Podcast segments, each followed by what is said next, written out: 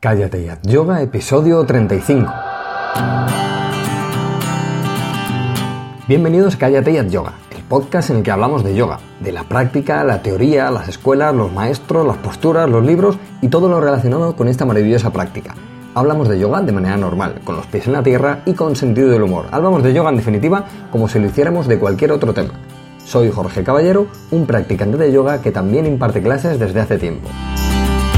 Hoy vamos a hablar de cómo podemos tocar los 8 pasos del yoga en una clase y qué hace Bruce Lee en todo esto. Pero antes recordaros como siempre que podéis visitar la web callateyatyoga.com y que bueno, pues allí vais a encontrar de todo. Hay entradas con secuencias de práctica de una hora, post hablando de trucos en, en la práctica, post hablando de teoría, por otro lado, tenemos el curso de yoga para gente normal, ¿eh? este curso que he creado que es la herramienta perfecta si quieres hacer yoga en casa, tanto si quieres empezar en el yoga como si ya llevas tiempo y quieres profundizar y saber qué secuencias hacer y qué secuencias seguir. Clases semanales, rutinas para momentos del día, teoría, filosofía del yoga. Bueno, miradlo que está genial y que poco a poco vamos creciendo en esta pequeña comunidad de yogis y yoginis que estamos creando y, y está súper chulo. Bueno, como os decía, hoy vamos a hablar de cómo tocar los ocho pasos del yoga en una clase. Ya sabéis que yo soy un apasionado, los que me seguís lo sabéis, de la integración de todos los elementos del yoga. Y es que, claro, en algo que en su significado lleva implícita la unión, pues no podemos tener sus partes desunidas o separadas. Ya he comentado en algún podcast, como por ejemplo en el episodio 18 o en el 25, que deberíamos tomarnos la práctica de yoga como algo más que las posturas o incluso como algo más que el pranayama o la meditación, sino que yo defiendo una práctica que impregne todo nuestro ser. Es por esto que a los alumnos del curso, eh, tanto en las clases como en las rutinas y demás, yo soy muy pesado, muy pesado y les insisto con el hecho de que el esfuerzo en las posturas tenemos que, que tomárnoslo como una llamada al ser interior. No estamos haciendo las posturas con el cuerpo, sino que con el cuerpo llamamos a través de las asanas a ese ser interior. Esto cambia el significado de nuestra visión de algo que se hace con la, envoltura externa ¿eh? y le da un, sentido más amplio y más profundo. Así que hoy, como digo, eh, quiero abordar pues, cómo podemos tocar los ocho pasos o ramas del yoga en una sola clase la clase puede ser grupal o puede que estemos practicando en casa. ¿eh? Eso, cosa que deberíamos hacer todos, aunque ya asistamos a clase, ya que, bueno, pues ya sabéis que en casa la, dimensión de la práctica cambia totalmente. ¿eh? Eh, si bien en otros programas he tocado este tema de manera general, hoy me gustaría ser un poquito más específico. Por ejemplo, en el podcast número 2 traté de cada uno de esos ocho pasos del yoga y cada parte que a su vez tiene cada, cada paso. ¿eh? Pero ¿podemos tocar y observar todas esas partes en una sola clase de yoga? La respuesta es un sí clarísimo y es como deberíamos practicar además. Ya en el programa 29 veíamos, eh, veíamos algo parecido con asana y como dentro de asana hay muchas partes implicadas, ¿eh? seguro que lo recordáis, pero bueno, vamos a verlo en detalle. Desde el momento en el que entramos en nuestro centro de yoga, en el gimnasio, en nuestra casa o al lugar que vayamos a practicar, nos lo deberíamos tomar como una conexión que comienza, una intención de conectar con el ser interior, con el vehículo del ser, el cuerpo físico. Esto se pone en marcha para llamar a lo de dentro. Con esta premisa, en nuestro yoga, la cosa cambia completamente. Ojo, que no significa que no podemos ser activos y dinámicos, pero quizá la calma invade nuestro contenido mental. Recuerda a Bruce Lee, una persona que desprendía energía y a la vez una calma absoluta por cada poro de su piel. Así que de inicio ya nos ponemos en camino del ser interior al llegar a clase. Y empezamos con los llamas y los ni llamas. Llama nos indica que no robemos, que digamos la verdad, que tengamos continencia, que no seamos violentos y que no codiciemos.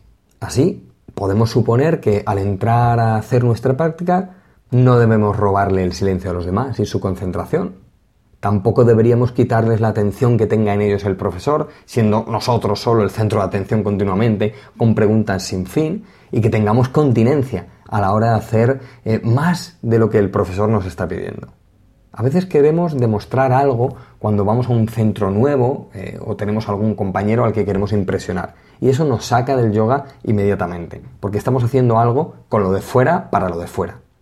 Llama nos indica también que no debemos ser violentos en nuestros movimientos, no solo en las asanas, sino en cómo nos movemos por la sala al ir a por el material o cuando hacemos una postura con un compañero.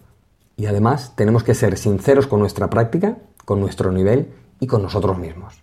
Con esto en mente, el solo hecho de estar practicando con más gente y con un profesor nos está enseñando humildad, que es el único camino para el aprendizaje. En cuanto a Niyama, nos indica que observemos la limpieza, el contento, el fervor en la práctica, el estudio de uno mismo, el integrarse a lo que sea que está por encima de nosotros. Debemos mantenernos limpios o cuidadosos con los demás, siendo respetuosos con ellos y ayudándolos en lo posible.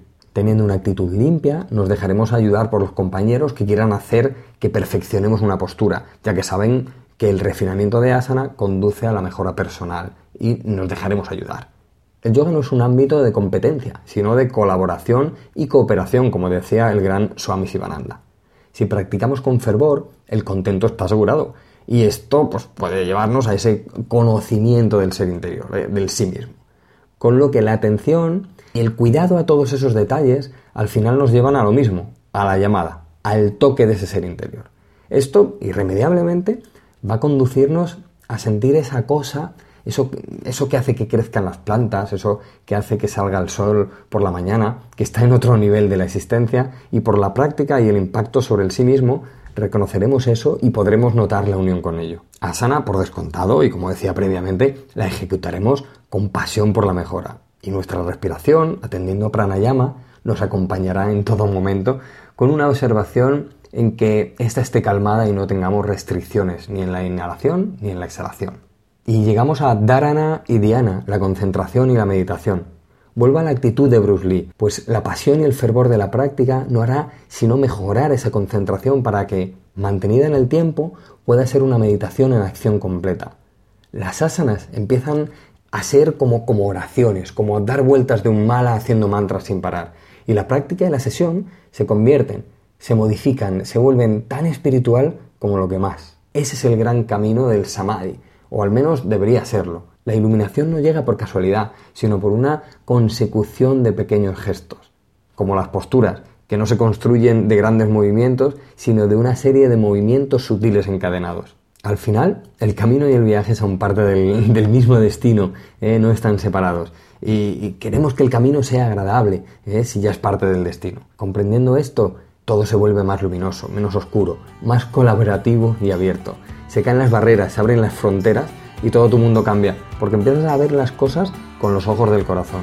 ¿O acaso alguien se creía que estábamos aquí por otro motivo?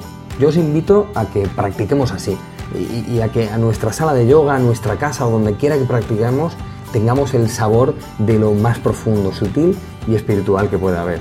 Nosotros creamos lo que tenemos alrededor. Espero que me sigas acompañando en este pequeño y humilde viaje de yoga y que podamos seguir aprendiendo todos juntos porque al final ese es el objetivo del yoga y de la vida. Os espero en los comentarios de la web y os animo a apuntaros al curso de yoga y empecéis a practicar yoga en casa con esta pequeña comunidad de yogis y yoginis normales que estamos creando poco a poco en cállateyoga.com. Nos escuchamos en el próximo episodio. Es todo por hoy. Ariom Tatsat.